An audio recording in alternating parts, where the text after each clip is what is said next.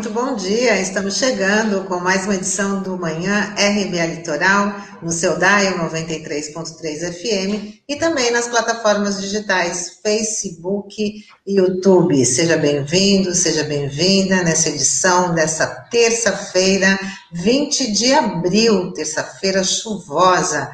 Muito bom dia, Sandro, Douglas. Bom dia, Tânia. Bom dia, Douglas. Bom dia, Norberto e Taigo, que estão aqui nos nossos bastidores. E um bom dia especial aos ouvintes internautas da RBA Litoral. Bom dia, Tânia. Bom dia, Sandro. Bom dia a você que nos acompanha pelo Dial da 93.3 FM e você que nos acompanha pelas plataformas digitais nessa terça-feira, 20 de abril de 2021. Vamos começar aqui com as nossas informações. O presidente Bolsonaro tem até quinta-feira para aprovar o orçamento de 2021. Por isso, o governo e o Congresso fecharam um acordo para resolver o impasse. Parlamentares vão aprovar um projeto de lei que permite ao governo remanejar recursos por decreto. As emendas parlamentares no total de 16 bilhões e meio de reais serão mantidas dar continuidade à alocação do Centrão, né? Por que, que esse orçamento não fechou? Porque o Centrão está alugado por meio de medidas no orçamento da União que conferem os tais recursos para emendas parlamentares. Isso é pouco discutido pela sociedade, né? mas é muito importante para entender o mecanismo é, de equilíbrio precário, reitero, precário, que existe entre o executivo e o legislativo. Nesse caso, esse equilíbrio precário passa pela interdição da pauta de impeachment.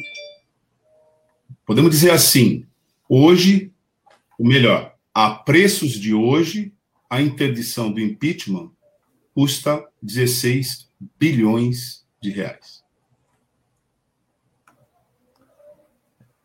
É, realmente, Douglas, é algo que chama muito atenção, né? Porque o orçamento houve esse, esse acordão aí entre as partes para que ninguém saísse perdendo. Ninguém não. Quem acaba perdendo é o povo, e que um dos aspectos mais nebulosos dessa situação, que até a gente já comentou aqui, deve falar sobre sobre o assunto é a questão do censo, é, que mais uma vez foi suspenso, né? Porque com 700 mil reais você não consegue fazer um censo do nível do Brasil, né?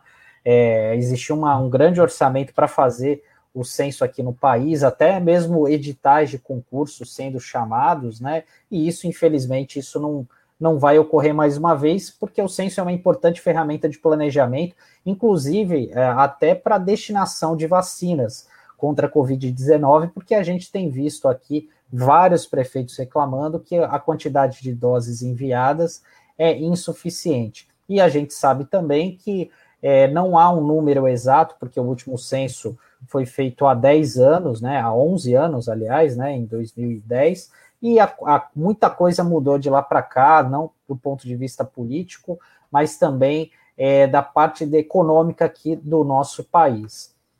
E por falar nisso, hoje é o Dia de, Nacional de Mobilização por Vacina e Comida no Prato. O movimento é organizado pela CUT e demais centrais sindicais e movimentos populares ligados à Frente Brasil Popular e Povo Sem Medo. E tem o objetivo de reivindicar o combate à fome e a imunização contra a Covid-19, doença que já matou mais de 375 mil brasileiros. O slogan Queremos vacina no braço e comida no prato quer alertar a sociedade sobre a volta da fome e também pressionar o Congresso Nacional para um auxílio emergencial de 600 reais. As ações acontecem nas ruas e nas redes sociais. Tem a ver com o que a gente falou antes. Porque você direcionar 16 bilhões de reais para emendas parlamentares e não pegar esses valores né, e utilizar nas prioridades da população, quais são as prioridades? Vacina, e comida no prato. Exatamente essas as prioridades. Agora, você passa a entender a dinâmica desse desvio em relação a essas prioridades quando você constata, para além do que você falou, Sandro, ou seja, da desidratação do orçamento para o censo, que já foi adiado pela segunda vez, e agora, com os recursos a ele destinados, ele simplesmente está inviabilizado, qual é o prejuízo? É que sem levantamento de dados qualificados, você não consegue entender a realidade precisa da sociedade para que você, inclusive, aloque adequadamente os recursos por meio das informações que o censo permite você ter. Isso, em termos de gestão pública, tem a ver com um princípio, que é o princípio do planejamento. Você não faz gestão pública sem planejar. Você não acorda um dia, tem uma bela ideia e sai executando. Aliás, você precisa discutir no ano anterior a peça orçamentária que você vai executar no ano corrente.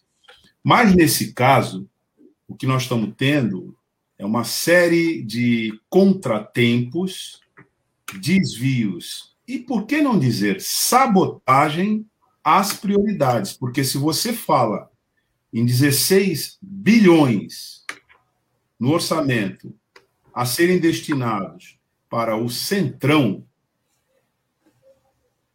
e não fala qual a razão de manter abaixo dos parcos recursos que no ano anterior tinham sido destinados para a sociedade sobreviver a título de auxílio emergencial, ano passado 600, esse ano numa escala que vai de 150 a 375, como é que você justifica esse contraste? É prioridade liberar 16 bilhões de orçamento para a, o Centrão em plena pandemia, em plena fome, e não é prioridade reforçar o auxílio emergencial e acelerar a compra de vacinas, destinando o máximo de recursos para essa necessidade. Para entender, fazendo liga-pontos aqui no Manhã, RBA Litoral, as coisas não se dão isoladamente. O que determina a orientação do dinheiro é o predomínio dos interesses. Os interesses que predominam aqui são interesses que vão desde a reeleição à expropriação do Estado, que é mantido com os nossos recursos, por parte desse grupo, por que não dizer, né, de sicários que compõem o Centrão.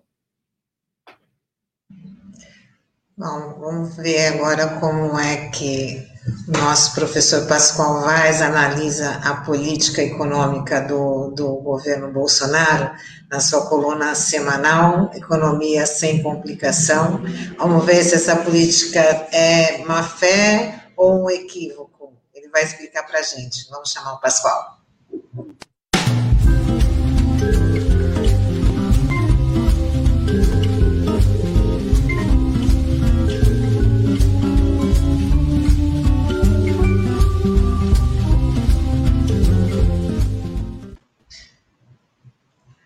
Bom dia, Pascoal, tudo bem? Seja bem-vindo mais uma vez aqui com a gente. Bom dia, Pascoal. Nós Bom estamos ávidos para entender qual é a prioridade aí nesses 16 bilhões de reais que estão sendo sacados do orçamento da União para emendas parlamentares. Teu microfone está mutado, Pascoal. Bom dia, Pascoal. E até eu queria fazer uma correção aqui. Eu falei sobre a verba do censo, que era 700 mil. Na verdade, é 70 milhões o que foi o orçamento. era Foi reduzido para 70 milhões, mas o orçamento inicialmente do censo era 2 bilhões. Tá? É, mas na prática, Sandro, isso já gerou uma crise, inclusive com baixa, né? No próprio IBGE, porque, independentemente da cifra, a chancela que foi dada pelos servidores do IBGE, os responsáveis, né, que estão vocacionados a cumprir a missão do IBGE, que é essa de levantamento de dados para a formulação de políticas, disseram que com esse orçamento, a despeito desse número, ou seja, com esse sequestro dos recursos do IBGE, o censo é inexequível. Nós vamos ficar mais uma vez sem censo. Sem juízo a gente já está, né? Agora vamos ficar sem censo. Faz tempo que a gente está sem juízo, né? Eu não dei bom dia para os ouvintes da Rádio Brasil Atual Litoral, estava com o microfone fechado. É, então, bom dia a todos. Olha, é, Douglas, o problema é o seguinte: além da, desses recursos para o Centrão serem o que, o que sempre foi, e o Bolsonaro dizia que ia ser diferente, né? É, tem um, um seguinte significado, né? É, ele não justifica você ficar com o país quatro meses sem orçamento. Dizer, qualquer empresa média, né? até a empresa pequena que faz orçamento, tem o orçamento é, definido assim para setembro, outubro. Eu trabalhei muitos anos em empresa, né? Setembro, outubro já estava definido. Para quê? Para você ter tempo de preparar o ano que vai começar. Agora, você começar o ano, né? É, fica janeiro, fevereiro, março, abril sem orçamento é brincadeira, né? É brincadeira. Eu acho que isso vem no quadro do que eu vou falar hoje, né? Se tudo isso é apenas incompetência, né? ou equívoco, né? ou se é proposital, dizer, se é alguma coisa é, para esconder a realidade, né? Era, era sobre isso que é, é, sobre isso que eu, que eu vou falar hoje, né? É, você é, tem uma uma situação da política econômica do, do Bolsonaro né, que vem se mostrando um desastre, né? É, desde o golpe de maio de 16. Né? Já são cinco anos. Chega de pôr a culpa nos governos anteriores. Né? É, fizeram várias reformas, sempre com o argumento promessa de reativação da economia, de geração de emprego, é, reativação que não aconteceu.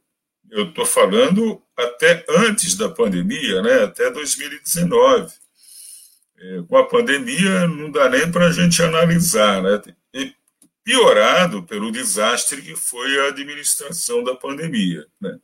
Uma geração de emprego que aumentou de 6% na época, é, em 2014, até é, hoje está é, em 14,2%, são 14 milhões de desempregados e mais 6 milhões de pessoas que são os piores desempregados, né? são aqueles que perderam a esperança de procurar emprego. Então, dá 20 milhões de desempregados. E mais 38 milhões né, de, de pessoas eh, informais que têm uma renda, quando não é zero, é uma renda muito baixa. Né? É, bom, e aí tome com base no, na tal ponte para o futuro que foi colocada pelo Temer, ainda vice-presidente da, da, Dilma, é, tem medir todas as medidas são com base nesse projeto, né, que é um projeto ultraliberal. É, tivemos a emenda constitucional 95, a do teto dos gastos, né, dizer, congelou tudo menos os juros. Né? Os juros não precisa congelar. É, o Previd a Previdência e o SUAS, nós tivemos desastres também, né? com o aumento do tempo de contribuição, com redução dos benefícios, com ameaças ao BPC, né, que é aquele benefício que se dá para as pessoas muito pobres e com problemas sérios de saúde, de idade e tal a tentativa de capitalização da Previdência, que foi feita no Chile, que foi um desastre, né? e que volta e meia ele toca nesse assunto, né? o seu o seu ministro da Economia toca nesse assunto. Mas eu não gosto muito de falar no ministro, porque o responsável é o Bolsonaro. Né? É ele que pôs o ministro lá e é ele que confiou tudo ao, a esse ministro. Né? Nós tivemos a reforma trabalhista, com retirada de direitos, com terceirização muito ampliada, fragilizando os trabalhadores, com formalização, entre aspas, né? É, considerando os temporários e os intermitentes como com carteira assinada, o fim da incorporação do aumento do PIB no salário mínimo, mais ameaças de desvinculações dos reajustes da Previdência, desvinculá-las do aumento do salário mínimo, desvinculação dos recursos constitucional, tudo isso, né? Dos recursos para a saúde para a educação, uma tentativa de privatização do SUS, né? É, ou seja, com tudo isso, o que nós tivemos, na verdade, foi um PIB que está 4,5% abaixo do PIB do segundo trimestre de 2014. Ou seja, sete anos depois, nós tivemos uma recessão ainda em 2015, 2016, 2017, 18 e 19 nós tivemos baixíssimo crescimento. Entre 2014 e 2019, o Banco Mundial diz que a renda dos 40% mais pobres caiu 8%, e a renda dos demais subiu 1,5%. Quer dizer, no meio dessa confusão toda de depressão, tá, os pobres ficaram muito mais pobres e os mais ricos ficaram mais ricos, né, mesmo na depressão. E aí a gente que já era um país extremamente desigual, nós somos, fomos transformados no país mais desigual do mundo, né? É, enfim, é, a pergunta é se tudo isso é um equívoco, né?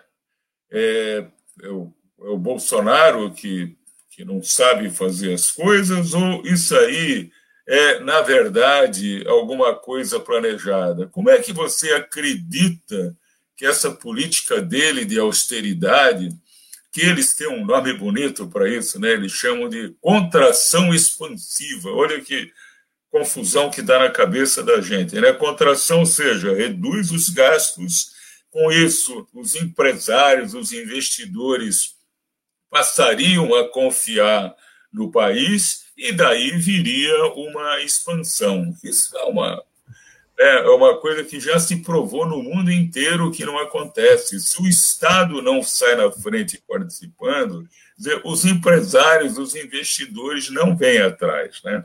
Pascoal, é, na, na, semana passada a gente recebeu aqui o Euler Diniz e ele fez uma fala muito interessante do Paulo Guedes, dizendo que ele é o maior ilusionista desse governo, né? É o que a gente chama, está acostumado de falar, do engenheiro de obra pronta, né? Porque ele é um cara limitado intelectualmente, né? Do ponto de vista, não tem artigos da área de economia, enfim, foi colocado, foi alçado ao cargo de ministério do, de ministro da economia, é uma super, um super ministério, né? Que englobou planejamento, enfim, outras áreas.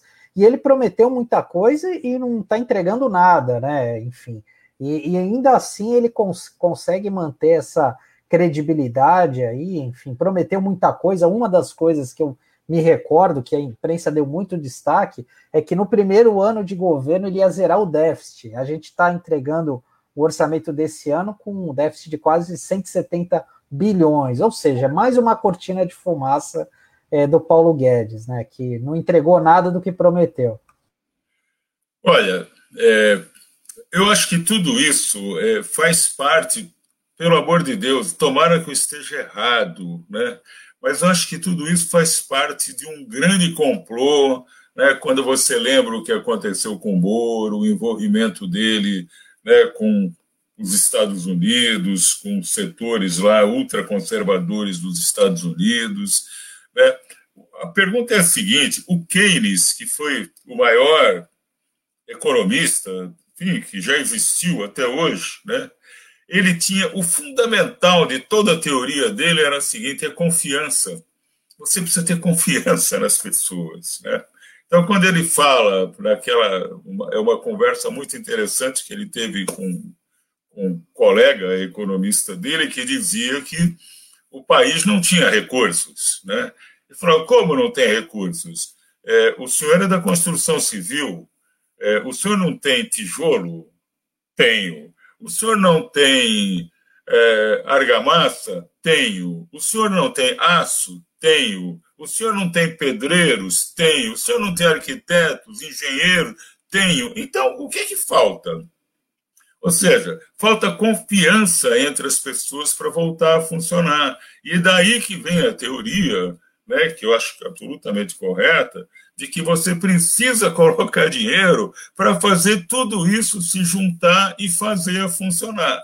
Agora, é, é incrível né, que um ministro da Economia não conheça isso, quando hoje a gente tem trabalhos abundantes no mundo inteiro, economistas prêmio Nobel de Economia, né, que trabalham nesse sentido. E é o que a gente vê que está sendo feito. O que, que o Biden está fazendo nos Estados Unidos? Está colocando 2,2 trilhões de dólares.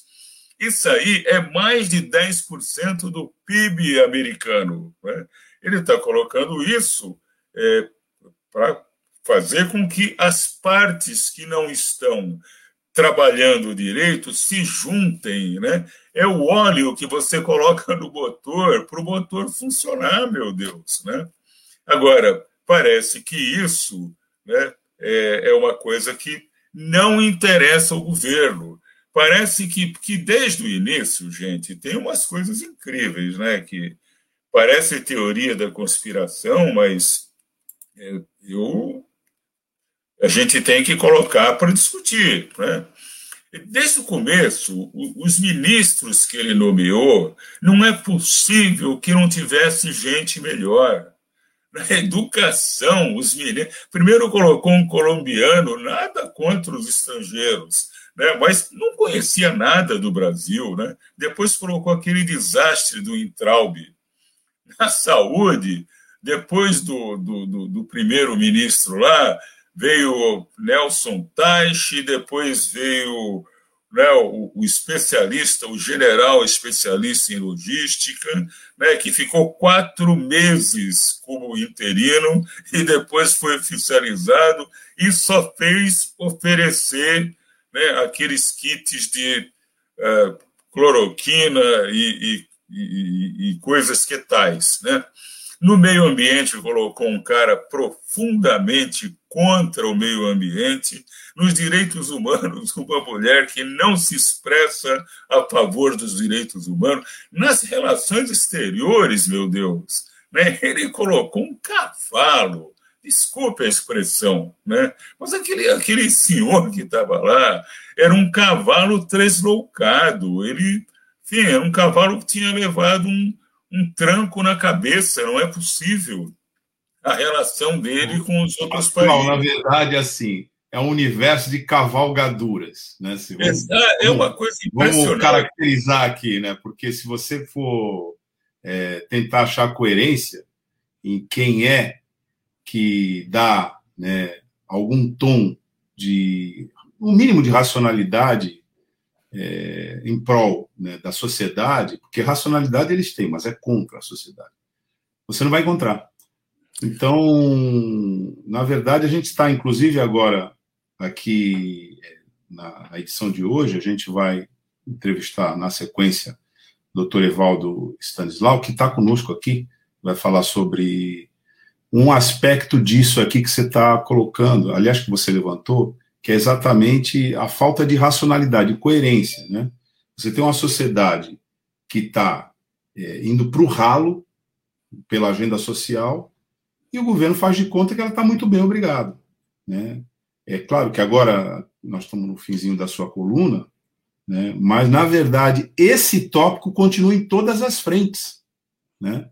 Porque a gente vai, é, você vai concluindo aqui, mostrando todo esse quadro, mas a irracionalidade, que nós vamos entrevistar agora o doutor Evaldo Stanislau, ela não vai sair de cena. Porque quando a gente começar a conversar com ele, né, a mesma coisa, suponho, né? Ele já participou conosco aqui, mas a mesma coisa a gente vai continuar é, acompanhando. Então, o que a gente tem é que colocar o Brasil na rota da civilidade, né? Tirar o Brasil da rota da barbárie, porque o aspecto mais irracional né, da humanidade é exatamente a barbárie. A humanidade se ergueu contra a barbárie, né? Mas ela é, não, venceu, não venceu definitivamente. Ah, Douglas, é, para terminar o, o, que eu vinha falando, é o seguinte, né? É, o Evaldo vai falar da condução da pandemia, é, o relacionamento com a imprensa que vocês levantaram aí, que nós caímos no ranking mundial, é, o Brasil sem orçamento, o desmonte do IBGE, ou seja, um Brasil sem dados, né? Qual é o investidor que vai colocar dinheiro aqui? E tem mais uma coisa, né, que é preocupante, né? Você fica três meses e meio sem renda, né, que foi o que demorou para fazer o, o segundo auxílio emergencial, com um valor irrisório que não dá absolutamente para nada, deixa 23 milhões que estavam no primeiro, ele deixa de fora agora. E é, é impossível que você. Ah, e tem mais, né? Uma coisa que estou me lembrando agora. Ele armou seus eleitores e o próprio Bolsonaro fala em convulsão social. Né? Então, eu acho que a gente tem que prestar atenção em tudo isso porque e perguntar se a política econômica é só um equívoco né, ou se tem alguma coisa a mais, né? Se tem alguma coisa de provocar, né, um, né, um é, alguma coisa que a gente não quer e não vai aceitar, né? Mas é, parece que é por aí que as coisas estão indo, né? Ok. Na terça-feira que vem, né? Esse capítulo, né, que se encerra hoje, vai ser sucedido por outro, porque o enredo é o mesmo e a gente vai entendendo a economia sem complicação e o, a catástrofe né, que hoje significa pelas intervenções, participações do nosso querido Pascoal Vaz. Pascoal, obrigado. Até terça-feira que vem, quando a gente continua conversando com você. Obrigada, Pascoal. Boa semana. Da Rádio Brasil Atual Litoral. E eu vou ficar ouvindo aqui o doutor Evaldo que é sempre muito bom ouvir o que ele fala. Infelizmente, o tema é triste, né? Mas é muito bom porque ele esclarece a gente, né? Um abração para vocês. É isso tchau, aí. Tchau. Tchau. Bom, e a gente, agora na sequência, como a gente já falou aqui no finalzinho da coluna Pascoal, a gente chama aqui para conversar conosco o médico é, Stanislau, Evaldo Stanislau, para a gente avaliar um pouco o quadro local aqui da pandemia e as perspectivas. Vamos chamar o Evaldo Stanislau.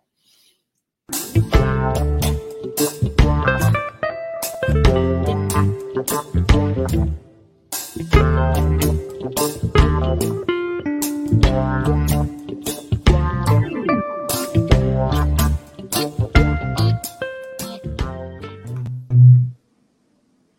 dia, Stanislau.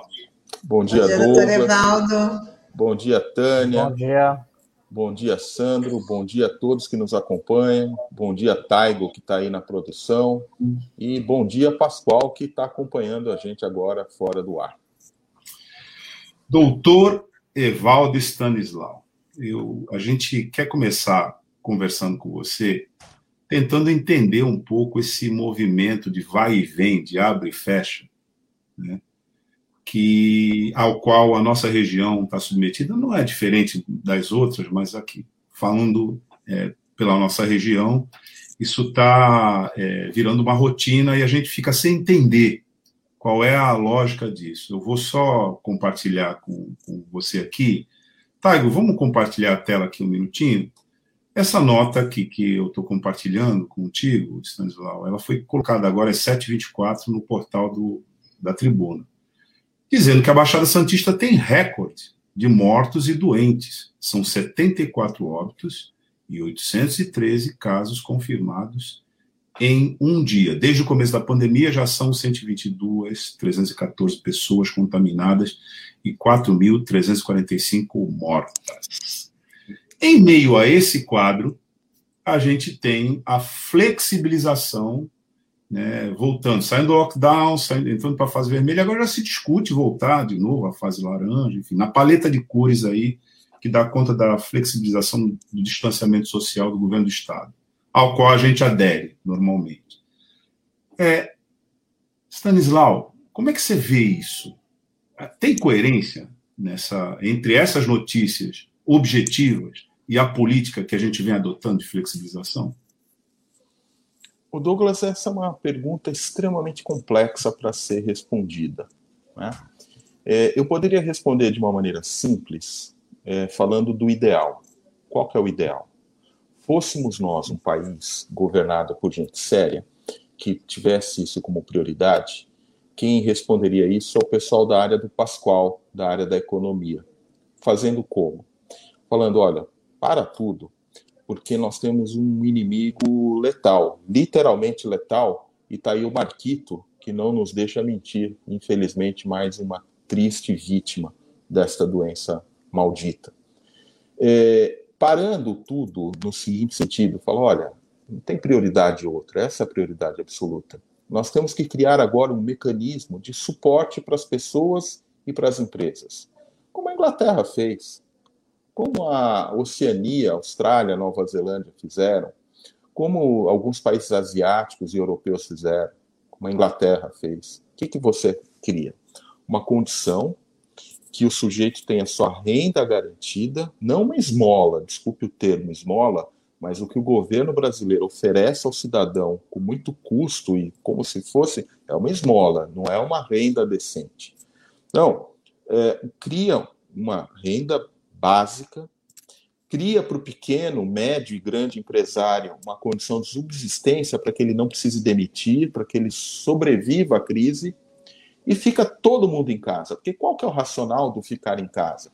Turma pensa que é porque todo mundo é vagabundo e não gosta de trabalhar. Não, não é isso. O racional é o seguinte: quem transmite o vírus é a pessoa.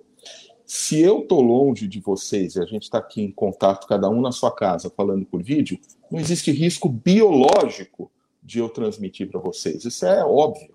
Agora, se nós quatro estivéssemos juntos, existiria o risco biológico da transmissão. Então, no mundo ideal, tendo governo sério, que priorizasse a vida, que priorizasse a economia para valer, porque também todo mundo que fez isso retomou mais precocemente as suas atividades econômicas. Não tendo isso, nós estamos à mercê desse abre e fecha, que não é bom para ninguém.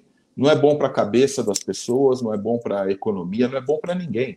Porque o, o denominador comum disso é a insegurança. Aí você tem que escolher, então, como é que eu vou definir se abro ou fecho? Escolhe-se alguns indicadores. Então, desses que você leu, por exemplo, o número de mortos, é péssimo esse indicador, porque ele não é um indicador atual ele reflete uma realidade já passada. Então, hoje eu posso bater recordes de morte, mas podem ser casos que já vêm se arrastando há semanas, infelizmente. Então, esse é um indicador do ponto de vista de tomada de decisão ruim. Número de casos por dia é bom, também é um indicador mediano, porque ele tem o atraso da notificação. O Brasil historicamente, não tem uma notificação de doenças em tempo real. Então, a gente pode ver o que acontece, por exemplo, no final de semana. Diminui o número de casos, chega na segunda, terça-feira, explode, porque entra tudo que estava represado do final de semana. Então, é, são indicadores ruins. O que, que a gente tem que imaginar? Uma situação de equilíbrio. Eu estou fazendo aqui no vídeo, que eu acho que tem gente vendo pelo vídeo. Então, nós temos uma caixinha onde estão os doentes de agora. A gente tem que olhar, na verdade, quantos estão entrando na caixinha, quanto é a demanda por internação e se a gente está conseguindo lidar bem com isso, se tem leito suficiente. Então, se a gente olhar a oferta de leitos, que eu também acho um, um indicador perigoso, mas ele é menos ruim, porque ele dá uma ideia da nossa capacidade de assistência, a oferta de leitos aumentou. E aumentou, então, indiretamente, eu posso imaginar que está diminuindo a oferta de pessoas que estão chegando. Agora, que, que vai acontecer? Nós já aprendemos e vimos isso antes, Douglas, é o abre e fecha.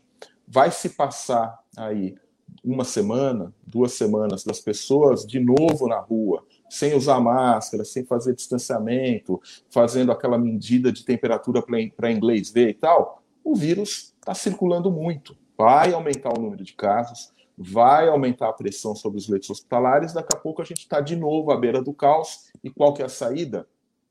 Retorna para o status anterior. Isso, só para concluir essa primeira resposta, num cenário de ausência absoluta de vacina. A nossa região, a nossa cidade de Santos ainda conseguiu vacinar bastante, né, comparativamente com outras, refletindo a sua demografia de muita gente idosa. Mas a falta de vacinas ela é crítica, porque o que nós precisamos é um tripé.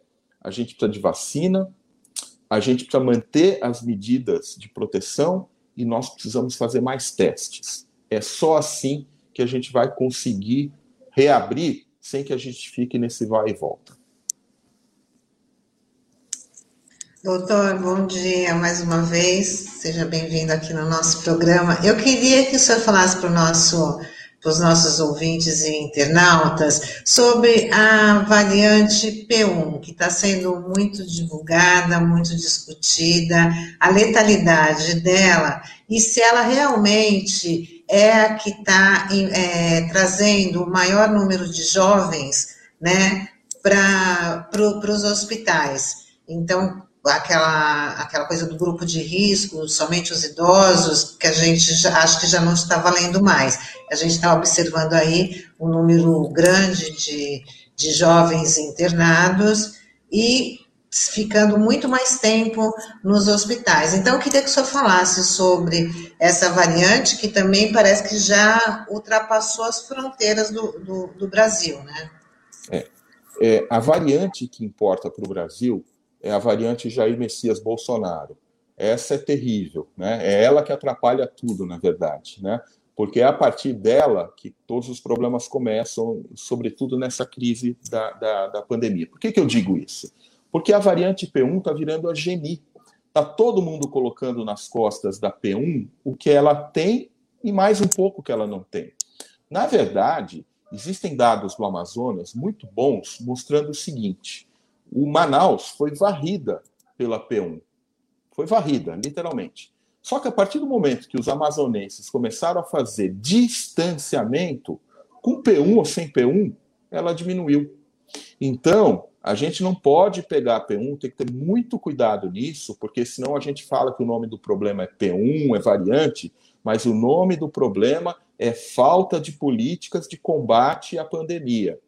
Porque variante ou não variante, o vírus, a gente diminui casos com medidas não farmacológicas e com vacina.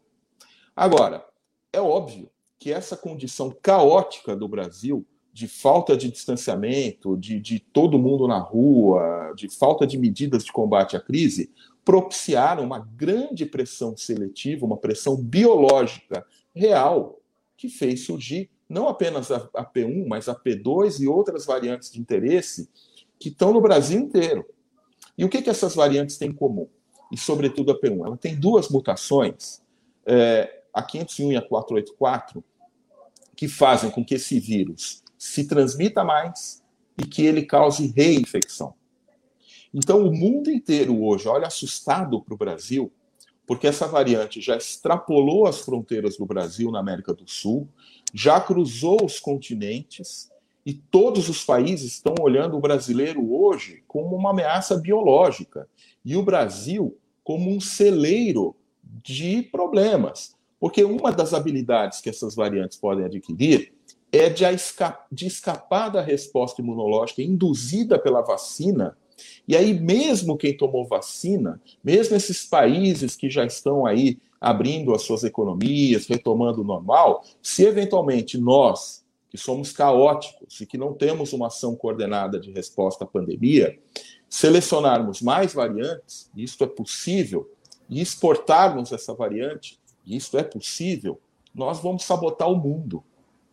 E aí a gente volta lá no zero, vai ter que refazer vacina, reajustar vacina, revacinar todo mundo, e fica igual aquela figura do cachorro correndo atrás do rabo, só que não é uma figura bonita nesse caso, porque ela custa vidas, ela impacta a economia, ela nos afasta do normal. Então, a P1 é sim um grande fator de desequilíbrio, é sim um grande fator que está tornando a doença diferente nesse momento, doença mais grave, jovens mais comprometidos, porque também estão mais expostos, mas ela não é o único fator. A gente não pode perder isso de vista. E o Brasil, ou ele passa a andar na linha e fazer o que tem que ser feito, ou nós estaremos condenados a virar um país do tipo da Coreia do Sul, fechado. Ninguém entra, ninguém sai, e aí não tem turismo, não tem comércio exterior, não tem nada. Né? Precisamos muita atenção nisso. Evaldo, bom dia. Gostaria de fazer duas questões para você. Uma delas, é, a gente tem visto aí, até no noticiário, como por exemplo no Rio de Janeiro, alguns pacientes sendo entubados é, sem o devido, sem a devida medicação, né? Por conta desse chamado falta do kit intubação. Aqui na Baixada Santista, nos hospitais aqui da região, a gente corre o risco de chegar a esse ponto. E a segunda questão tem a ver também com política é a seguinte: é, ontem foi sancionada uma lei em Santa Maria, no Rio Grande do Sul, onde os médicos estão obrigados a receitar o chamado kit Covid.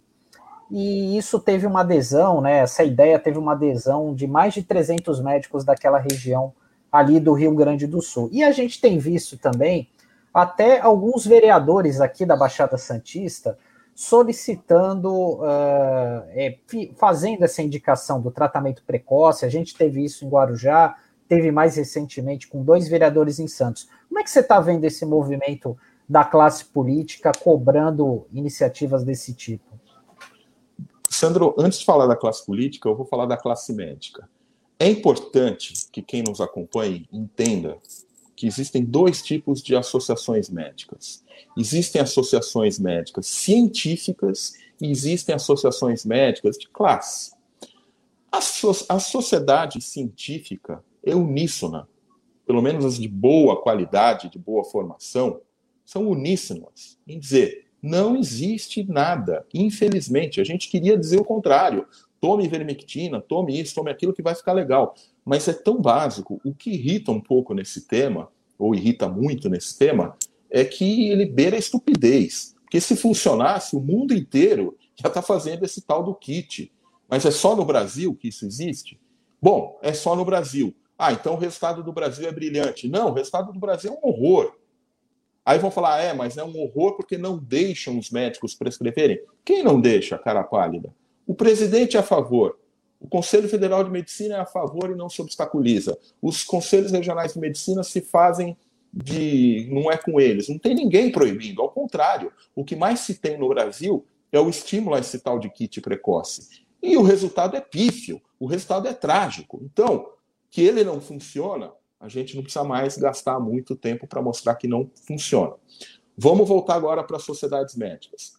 As de representação de classe, como o Conselho Federal de Medicina, são muito ruins tecnicamente estão politizadas. É, as pessoas acusam determinados campos políticos, como é o campo da esquerda, de aparelhamento, de viés ideológico, de não sei o quê, mas é, eles acusam do que eles fazem. Porque hoje o campo conservador, é, e eu aqui eu acho que existem pessoas conservadoras de, de direita brilhantes, mas os que estão hoje com algum poder no Brasil são fanáticos. E esses fanáticos, eles é, é, tomaram conta dessas entidades que vêm com esse discurso Agora o CFM mudou, falou: não, nós nunca defendemos tratamento precoce, nós falamos em monitoramento precoce, uma figura de linguagem achando que a gente vai esquecer o que eles fizeram no verão passado. E aí defendem uma autonomia do médico, pelo amor de Deus. Autonomia do médico para prescrever o que cientificamente está demonstrado que não funciona e que não, alguns remédios que não podem ser usados fora de um contexto de estudo clínico, aí as pessoas falam: não, mas esses remédios são usados. Sim, são usados em doenças pontuais, em doses menores e não da maneira absurda. Aliás, eu quero fazer aqui um elogio à farmácia Conselheiro Nébias, que eu li outro dia na tribuna, numa matéria, que eles, inclusive, pararam de comercializar ivermectina para evitar o abuso. Então, isso é uma postura séria de quem preza pela saúde do próximo. Então, as entidades, elas estão cegas. E aí, caímos no campo da política, onde você pega vereadores que são desse campo fascista do Brasil de hoje, ou vereadores que são populistas e que vêm com esse discurso fácil para agradar parte do seu eleitorado. E a pessoa é leiga, a pessoa está sofrendo, a pessoa está com medo, o que, que ela faz? Obviamente que ela se agarra nessa esperança. Só que aqui é importante a gente esclarecer o seguinte: 85% das pessoas com Covid, ou um pouco mais, vão evoluir bem. E aí a gente entra no pensamento mágico. Porque se eu pegar 100 pessoas com Covid e 85% delas, se eu der água benta ou se eu der kit Covid vão ficar bem, aí estatisticamente, no final, o que, que aconteceu? A maioria ficou bem. Aí quem tem esse viés, essa crença, vai falar: puxa vida, foi o kit Covid que salvou a vida dela. Não. É, tem muita gente salva tomando Novalgina e Tilenol, Brasil afora, no mundo inteiro. Por quê? Porque é a história natural da doença nesse sentido. Então é lamentável que vereadores, deputados, senadores entrem numa seara que não conhecem, que se apoiem na pior espécie de medicina que tem, que é essa medicina partidarizada, essa medicina de má qualidade científica praticada hoje por alguns órgãos de classe, e não olhem o que são as evidências científicas que são defendidas pelo mundo sério da medicina. Organização Mundial da Saúde, é, Organização é, Sociedade Americana de Doenças Infecciosas, Sociedade Europeia de Doenças Infecciosas, CDC, é, e a, a praia, aqui no Brasil, a maioria das sociedades científicas nacionais e, inclusive, é, estaduais, como é o caso. Eu sou diretor da Sociedade Paulista de Infectologia e nesse campo, nesse momento, eu estou falando como diretor da Sociedade Paulista de Infectologia. Nós dizemos, não existe kit precoce, não existe tratamento precoce, infelizmente, sequer existe um tratamento específico comprovadamente eficaz ou impactante para a COVID. O que está existindo agora, anticorpos monoclonais, Remdesivir, algumas outras coisas, estão chegando e o impacto ainda é muito modesto.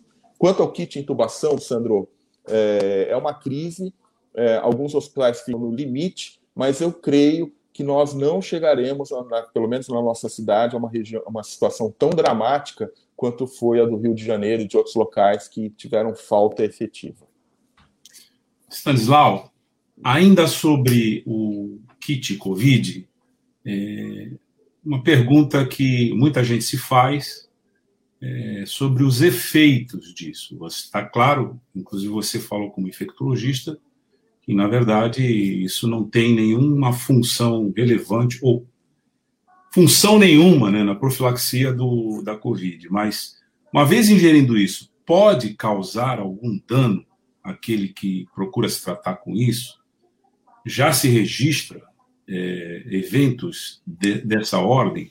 E a outra pergunta que eu ia te fazer, ia pedir para o pro, pro Taigo botar aqui a última interação na tela, Taigo, por favor, que é da Flor de Sal, quero encaminhar para você. Ela diz: Bom dia, sobre a vacina AstraZeneca, ela tem causado coágulo? Isso está ligado à vacina? Porque há uma difusão também dessa informação é, no, na sociedade. Douglas, é, é, engraçado, né? A vacina que causa coágulo é da AstraZeneca, que faz bem é de Oxford, né? Não, a vacina é da AstraZeneca mesmo, tá? É, e com uma parceria de Oxford, mas é que dependendo do momento é mais chique você usar a grife universitária, né? É, bom, vamos lá. Os efeitos do kit COVID, é, eles são bem registrados em uso terapêutico, são drogas bastante interessantes, muito úteis para suas indicações, né? Agora, o uso excessivo ou em larga escala, aquilo que é menos frequente começa a ficar mais frequente. Né?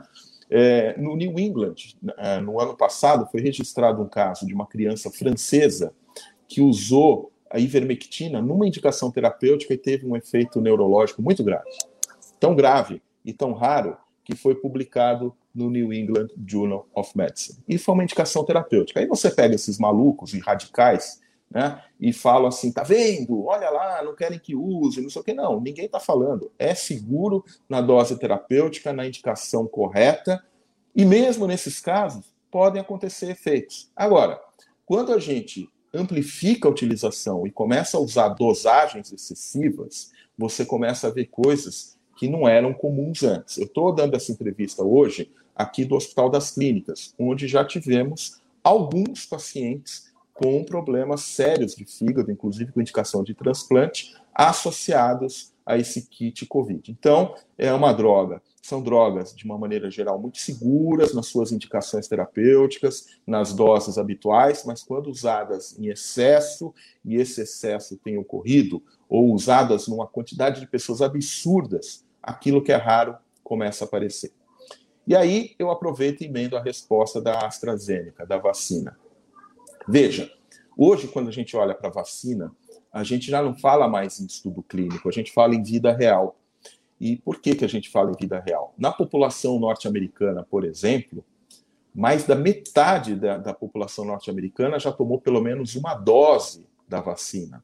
E no mundo todo, são milhões e milhões de pessoas vacinadas. E eu não tenho notícia de que ninguém teve alguma coisa assim muito rara, muito grave ou fora de controle. Mas começam a aparecer alguns focos de atenção, como é o caso desses fenômenos trombóticos de vacinas que têm em comum o vetor do adenovírus. Só que aí a gente tem que fazer uma reflexão. Primeiro, estabelecer essa causa-efeito. Será que é a vacina mesmo? Será que não é? Aparentemente, sim, pode ter algum fator é, que, que desencadeie isso. Agora vamos ver a frequência. Um paciente que tem a COVID, ele tem cerca de 16% de chance de ter um fenômeno trombótico. Um paciente que tome uma vacina dessa, ele tem uma chance de 0,000000 alguma coisa de ter. Então é óbvio que numa situação de pandemia e com a escassez de vacina, nós precisamos continuar usando essas vacinas. Claro que com o máximo que vai acontecer, provavelmente, é vir um alerta que em raríssimas situações isso pode ocorrer e a gente talvez selecione grupos é, de menor risco para usar esse tipo de vacina. Mas eu insisto, este efeito é raríssimo e a trombose associada à doença propriamente dita é muito mais frequente do que a trombose supostamente induzida por vacina. E vacina tem que ser feita. Agora, quando a gente tiver segunda, terceira geração de vacina, tiver vacina para todo mundo, aí a gente pode começar a eliminar. Isso é comum na medicina. A gente começa sempre com os, os, tratamentos de primeira geração, segunda geração, terceira geração, até que hoje a gente tem. Quem não lembra? Vamos pegar aí a Tânia. A Tânia certamente um dia já tomou um antibiótico que era de 8 em 8 horas, que dava enjoo, que isso e aquilo, e 10 anos depois, esse mesmo antibiótico ela vai tomar um comprimido por dia. Um avanço melhorou. E não é diferente nas vacinas, que a tendência é que fiquem mais efetivas, mais seguras e, inclusive, mais fáceis de tomar. Doutor Evaldo, eu sei que a gente já está chegando aqui no final da nossa entrevista, sabemos aí do seu compromisso, mas é uma última, uma última questão e também uma prestação de serviço. Eu queria a sua avaliação que um milhão e meio de brasileiros não tomaram a segunda dose da vacina, né? que, que isso pode ocorrer, se deveria ter uma campanha chamando essas pessoas para a importância da, da, da, segunda dose da, da imunização. E estamos agora também na campanha contra a gripe, né? Então, essa seria mais uma prestação de serviço. Essas vacinas, elas podem ser tomadas simultaneamente, elas têm que esperar um prazo para tomar a vacina da Covid, depois tomar a vacina contra a gripe? Como é que funciona? Olha, Tânia, é, esta vacina ela, ela deve ser utilizada o quanto antes. Tá? Prioridade agora é a vacina da Covid. Quem perdeu a segunda dose, o quanto antes faça essa segunda dose. É necessário a gente trazer as pessoas para essa segunda dose. É, a vacina as pessoas têm um pensamento assim, ah, será que perdeu o efeito? Não, nunca perde. A gente tem um mantra na vacina que dose perdida é para ser recuperada o quanto antes. Então, o quanto antes puder recuperar essa segunda dose, façam. Então, esse, essas pessoas que perderam vão ser localizadas e ir lá fazer. Quanto à interação da vacina de gripe com a vacina da Covid, é uma interação um pouco importante e a minha recomendação é que 14 dias depois você possa fazer essa vacina Bom, queria agradecer aí a sua participação, a sua disponibilidade de estar aqui com a gente, trazendo esclarecimentos tão importantes e fica o convite para voltar aqui no nosso programa. Eu agradeço muito o convite, peço licença a todos, eu já estou começando aqui uma outra reunião, mas dizer que o programa que vocês fazem é de excelente qualidade, é de muito bom senso, é necessário e toda vez que vocês me convidarem eu virei com muito prazer. Muito obrigado. Obrigado, Stanislau. Até a próxima. Obrigado. Tchau, tchau. Bom, e a gente continua aqui com a nossa pauta no Manhã Brasil atual litoral. Exatamente, Douglas. Vamos falar agora um pouco do meio ambiente, que o desmatamento da Amazônia legal cresceu 216% em relação ao mesmo período do ano passado. Esses dados são do Amazon, que mostra toda a região através de satélites. Os estados do Pará e Mato Grosso concentram juntos 60% de todo o desmatamento do período, seguidos do Amazonas, Rondônia, Maranhão, Acre e Tocantins. Esse é o pior índice dos últimos 10 anos e o levantamento foi divulgado às vésperas da cúpula do clima, marcada para o próximo dia 22. O que a gente precisa saber agora é como que o Brasil vai, vai se expressar diante dessa cúpula do clima aí, que foi que está sendo organizada pelo presidente dos Estados Unidos, Joe Biden, né? O que, que eles têm a dizer? Na verdade, eles têm que dar continuidade ao sincericídio cometido pelo ministro do Meio Ambiente, quando ele, naquela fatídica e já histórica, tristemente histórica, reunião do dia 22 de abril do ano passado, fez é, a composição do que seria a direção né, do bolsonarismo para a pauta ambiental que foi de uma crueldade é, que nós não podemos esquecer. Enquanto as pessoas lutavam desesperadamente né, contra a pandemia, os efeitos da pandemia, o ministro Salles, do Meio Ambiente, disse que tinha que aproveitar o desespero da sociedade brasileira, que estava focada em se defender da devastação da pandemia, para passar a boiada da legislação que daria início e continuidade à devastação da, do meio ambiente. Isso é consequência daquela política. Na verdade, ele foi absolutamente sincero quando ele disse isso. E essa pauta, essa política é mais um campo onde o aspecto criminoso e letal do bolsonarismo se manifesta, porque não é só com a devastação direta da Amazônia através de queimadas e destruição da floresta em pé que nós vamos sofrendo as consequências né, da política criminosa né, do meio ambiente do governo federal. Não. É por conta do índice absurdo e inadmissível de liberação de agrotóxicos que estão envenenando a sociedade brasileira a partir do, das refeições. A Larissa Mies Bombardi, professora da USP, colunista na Rádio Brasil Atual São Paulo, teve que deixar o país porque foi ameaçada de morte depois que organizou e divulgou o mapa do, da contaminação de agrotóxicos no nosso país. Ela foi embora, foi embora, porque ela estava ameaçada de morte, professora da Universidade de São Paulo. Ou seja, o veneno, literalmente, espargido, disseminado na sociedade brasileira pela política ambiental, ele está é, tornando a nossa sociedade uma sociedade é, mais frágil, mais vulnerável e vítima, né? Está tornando toda a nossa sociedade vítima dessa política criminosa. Então, Tânia, ele não tem o que dizer. É, e também chega. Se algo no sentido contrário, ele estaria mentindo. Ele estaria mentindo, porque os números estão aí, as imagens que o Taigo postou aqui falam por si, evidentemente, né? e tem um detalhe que eu queria registrar aqui: é o impacto a ser causado por essa política irresponsável de contaminação da nossa eh, produção agrícola por agrotóxicos, que vai levar muita gente ao sistema de saúde, porque também já é comprovado né, o efeito danoso que isso tem sobre a saúde pública.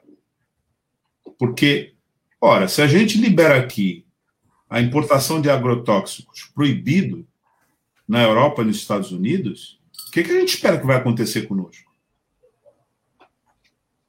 E também um episódio da semana passada deve marcar esse, esse encontro e deixa o Brasil muito pior na, na foto, que foi a questão da troca na Superintendência da Polícia Federal do Amazonas. Né? O delegado Alexandre Saraiva, que denunciou o ministro do Meio Ambiente, o Ricardo Salles, por estar apoiando os madeireiros, fazendo aquela queimada ilegal né, acabou sendo destituído aí do cargo porque ele denunciou o, o ministro. Quer dizer, ele estava fazendo o papel dele, né, denunciando e acabou sendo punido por essa, por essa atuação. Só que essa repercussão também, ela ultrapassou, as fronteiras aí do, do Brasil e é um outro episódio que está deixando o Brasil aí como inimigo do meio ambiente. É, e é impressionante como o Ricardo Salles tem permanecido no cargo, né? Porque se a gente for parar para pensar aí daquela turma mais próxima ao Bolsonaro e de que, tá, e que estão em pastas estratégicas, ele é o, um dos únicos resistentes aí ao lado do Paulo Guedes, né? Porque é, foram a agenda nunca foi tão negativa, né, no Ministério do Meio Ambiente como nos últimos dois anos, dois anos e meio, né, desde que o Bolsonaro assumiu. E, enfim, é uma notícia atrás da outra, mas assim, a gente sabe a ligação umbilical que o ministro tem com, com o presidente, né? É, é, é ele que o, foi candidato a deputado federal pelo Novo, né? E por conta dessa aproximação aí com o Bolsonaro, por defender algumas dessas teses, ele acabou sendo desfiliado ao partido, foi alvo de denúncias no Ministério Público de São Paulo no, por conta da durante a gestão dele como secretário estadual do Meio Ambiente. E agora a gente está aí às vésperas da cúpula do, do clima, né? E, e, mais uma vez o Brasil é capaz de ser o par internacional, né? A gente corre sério risco, até porque quem está organizando essa, essa iniciativa são os Estados Unidos. A gente até, é, acho que mês passado, se eu não me engano, os senadores é, norte-americanos, estadunidenses, fizeram um documento é, criticando a política brasileira, né, de enfrentamento à, à questão das queimadas, né, então é um cenário bastante delicado que o Brasil tem aí pela frente e não há uma perspectiva de melhora, né, como o Evaldo falou aqui na entrevista um pouco mais cedo, né, problema não são as variantes, a gente sabe qual que é a variante principal aí que tem ocasionado essa situação.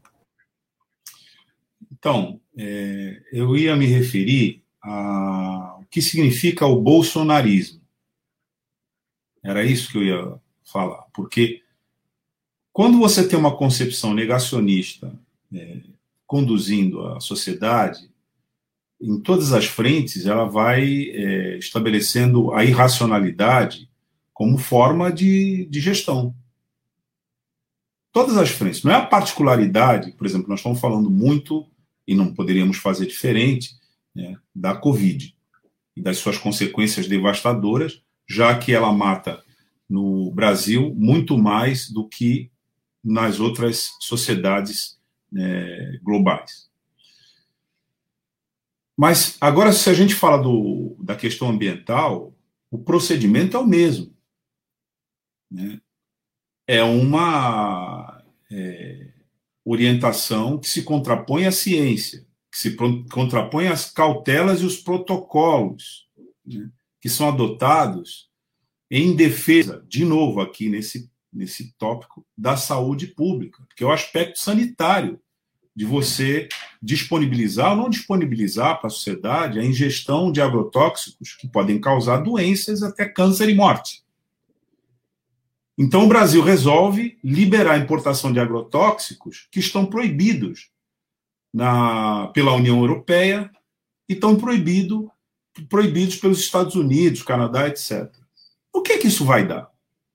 Então, essa irracionalidade é o bolsonarismo em, em, andamento. Eu queria ressaltar isso, porque o que se discute hoje no mundo isso agora começa a ser divulgado, é a responsabilização deste governo, de seus agentes, por genocídio, que é feito a partir tanto de atitudes positivas, no sentido de empurrar agrotóxicos para que as pessoas é, né, alimentação e sofram as consequências disso. Então, a escala disso passa a ser uma escala genocida, tanto por ação quanto por omissão. Porque é o Estado que detém o poder de polícia para impedir que o desmatamento da floresta vá em frente para que se plante soja e coisas do gênero. É o Estado que deve impedir que as pessoas que lutam contra isso no campo morram pura e simplesmente por estarem lutando. Primeiro pela preservação da floresta, depois pela própria saúde pública. Mas elas são executadas sistematicamente. E há um incentivo de que elas sejam executadas, não vamos esquecer disso. Que passa pela pauta da distribuição de armamento, que aqui no, na cidade já é uma tragédia, mas no campo é uma matança. E em terceiro lugar, para a gente entender isso, é quem é que promove essa política. Porque se é irracional para nós, é bem racional para eles. Eles ganham muito dinheiro com isso. Mas agora eles vão ter problemas, porque já há ameaça no mundo né, de que alguns daqueles países que importam essas commodities estão impondo restrições, porque se o Brasil incentiva que os brasileiros morram aqui, a China, por exemplo, que é uma das principais consumidoras de soja nossa, não está incentivando que os chineses morram lá.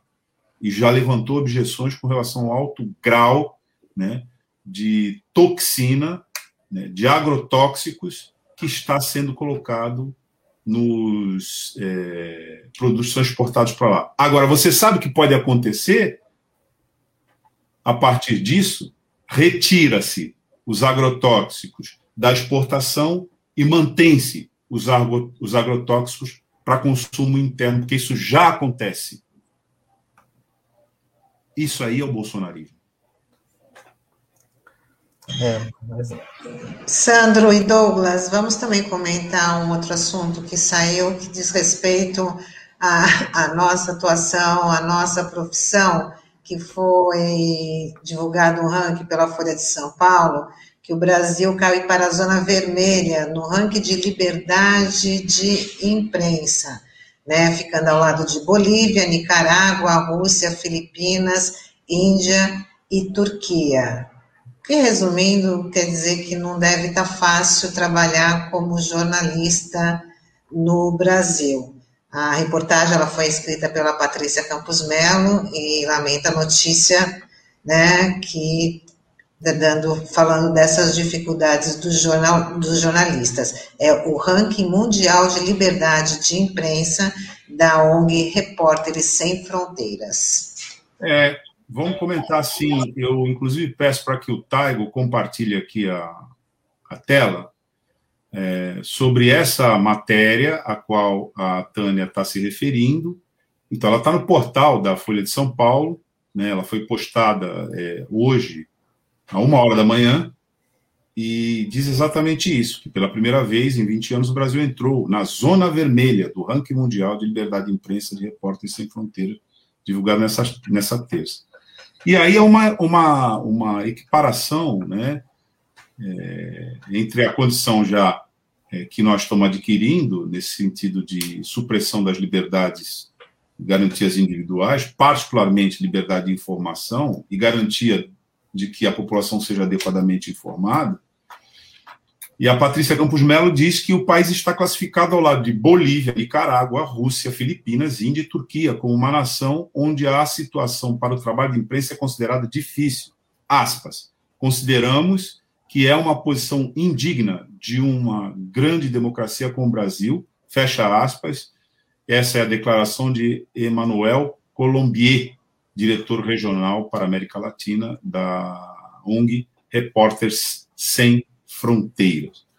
Mas eu quero acrescentar isso, é, Tânia, uma ação direta de inconstitucionalidade que foi apresentada pela Associação Brasileira de Imprensa, a ABI, que vai listando é, especificamente quais são as ameaças que os profissionais de imprensa estão sofrendo. Então, eu vou aqui é, passar algumas delas que estão nessa ação de declaração de inconstitucionalidade. Aliás, a ação que a ministra Rosa Weber encaminhou para que o presidente da República eh, se manifestasse sobre é, essas alegações né, que atribuem, inclusive, a pessoa dele às consequências colocadas nessa ação. Então vamos a elas. Diz o seguinte, né? Ameaças a jornalistas e ativistas, sobretudo as atuantes da defesa de direitos humanos do meio ambiente. Hostilização progressiva de profissionais da imprensa por autoridades governamentais e seus apoiadores.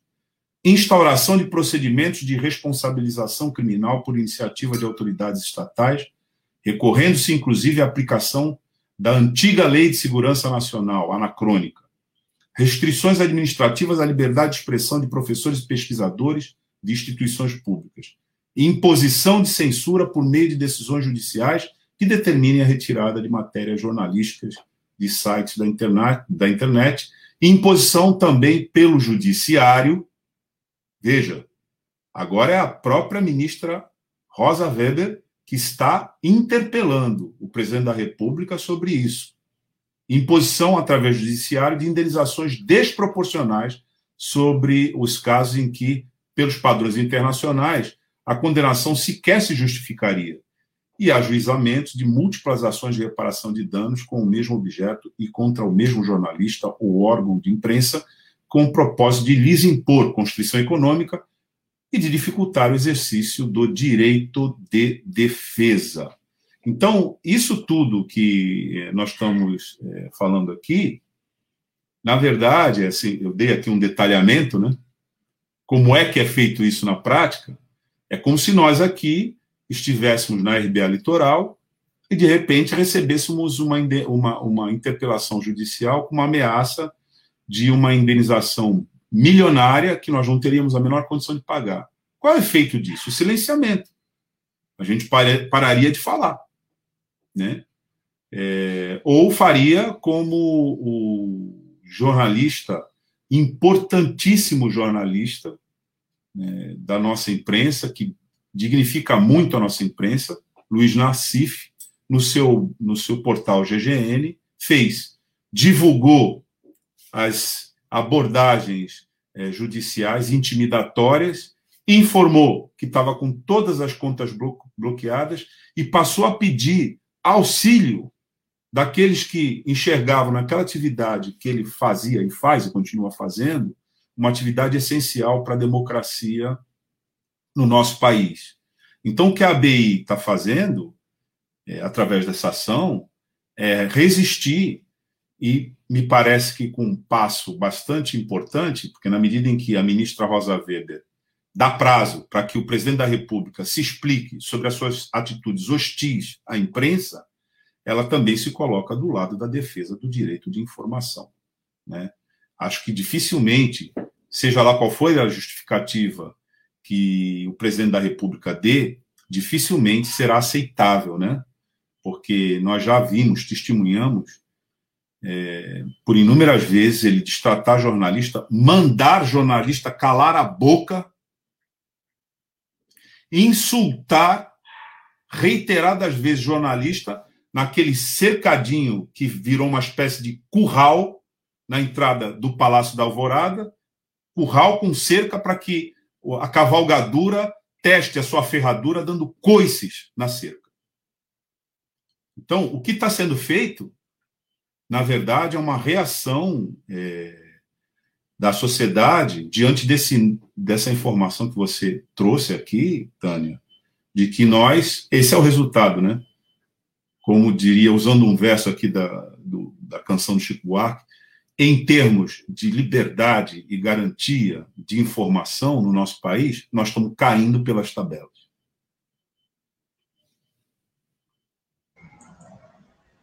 Triste, é triste essa situação, né? Porque é, infelizmente virou uma rotina essa questão dos insultos, da estigmatização e até mesmo dessas orquestração de humilhações públicas que o jornalista hoje está sujeito nas redes sociais é, principalmente aí a, a, comando aí, né, do presidente, dos seus asseclas, né, então isso tem sido muito comum, e até a Patrícia Campos Melo foi vítima disso, a gente tem que lembrar disso, né, a Patrícia, ela divulgou em primeira mão no, na reta final da campanha eleitoral de, de 2018 é, aquela informação é, de conversas de WhatsApp, enfim, que empresas estariam financiando esses disparos em massas de WhatsApp, enfim. É, e até agora a gente não tem uma resposta adequada da Justiça Eleitoral sobre até que ponto aquilo prejudicou o processo eleitoral, né? É, então, assim, desde então ela começou a ser é, muito atacada, né? Enfim, e até foi vítima de um comentário misógino do, do próprio presidente da República.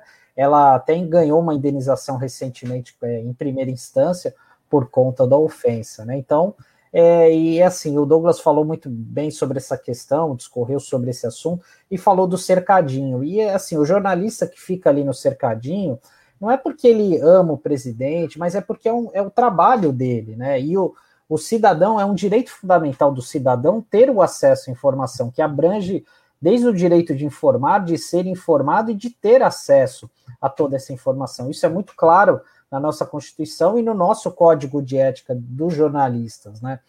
É, então, e assim, a, só para encerrar aqui da minha parte, a gente tem que sempre deixar claro, né, que o jornalismo é a melhor vacina que a gente tem contra a desinformação. Então, por isso que é, é importante iniciativas aqui da RBA, como outros projetos independentes que tem por aí, para a gente é, levar essa informação qualificada aos nossos ouvintes internautas. Bom, é isso aí, vamos encerrando o nosso Manhã RBA Litoral desta terça-feira, agradecendo aí a interação, a participação dos nossos ouvintes e internautas, lembrando que daqui a pouquinho, 11 horas, tem Olavo Dada com o Som da Praia, duas da tarde, tarde RBA com o Marcos Canduta, e a reprise no Dial da entrevista de hoje, aliás, do programa de hoje, no Dial 93.3 FM, às sete da noite mas também esse conteúdo está disponível nas nossas plataformas no YouTube. Então, se inscreva no nosso canal, acesse o nosso conteúdo, compartilhe, né, para a gente estar tá aí fazendo, continuando com, com o nosso trabalho. Muito obrigada, até amanhã. Tânia, eu vou dando aqui um spoiler na nossa despedida de que no dia 1 de maio, a Rádio Brasil Atual Litoral vai realizar o ato mas na verdade ele tem formato de festival, é, Canto por Nossa Gente.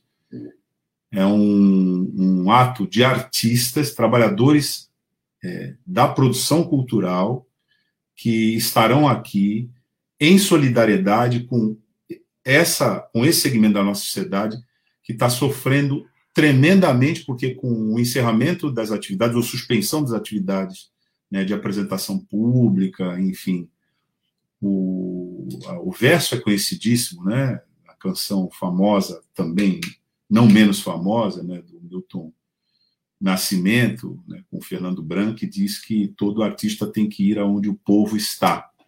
E nesse momento o povo está em distanciamento social, né? Então, há uma profusão de lives, é, de apresentação artística, mas o fato é que grande parte desses artistas hoje passam extrema necessidade. Então, o festival será no dia 1 de maio, não por outra razão, né?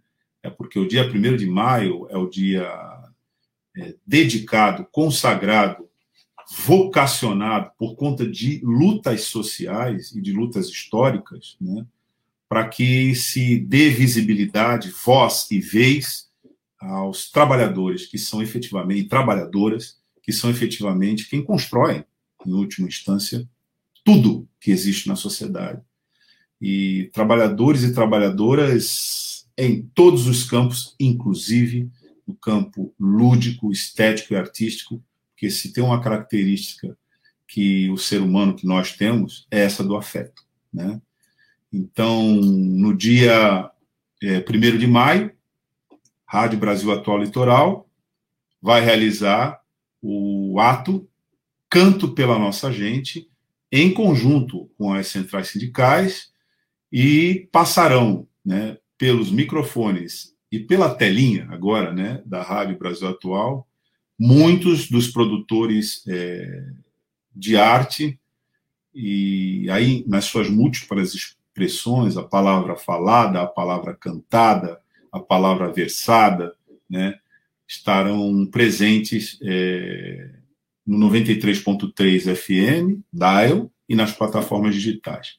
E uma informação importante sobre isso é que quem vai conduzir esse festival são Marcos Canduta, Olavo Dada, programadores musicais da Rádio Brasil Atual Litoral, e Nani.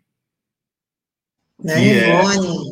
Nani Boni, que é, é hoje né, colunista às sextas-feiras né, na nossa Rádio Brasil Atual Litoral, com o seu programa Dialeto Cultural. Os três estarão fazendo a função de mestres de cerimônias e também de apresentadores desse festival que se denomina Canto por Nossa Gente, primeiro de maio. E até lá. a Cristina está dizendo aqui para gente, Douglas, grande iniciativa. Sim, Cristina, é isso mesmo. É, a gente está muito orgulhoso né, de, de, por essa iniciativa, não tenha dúvida. E até lá, todos os dias, a gente vai é, divulgar né, na nossa programação, inclusive no nosso jornal, né, essa iniciativa. Tá bom? Queria é dar esse spoiler aí. aí, antes de encerrar. Lembrando que primeiro de maio é um sábado, né? É sem ser esse sábado, o outro, então fica todo mundo ligado. Hora de dar tchau e dizer até amanhã. Tchau. Tchau, tchau até pessoal. Amanhã. Até amanhã.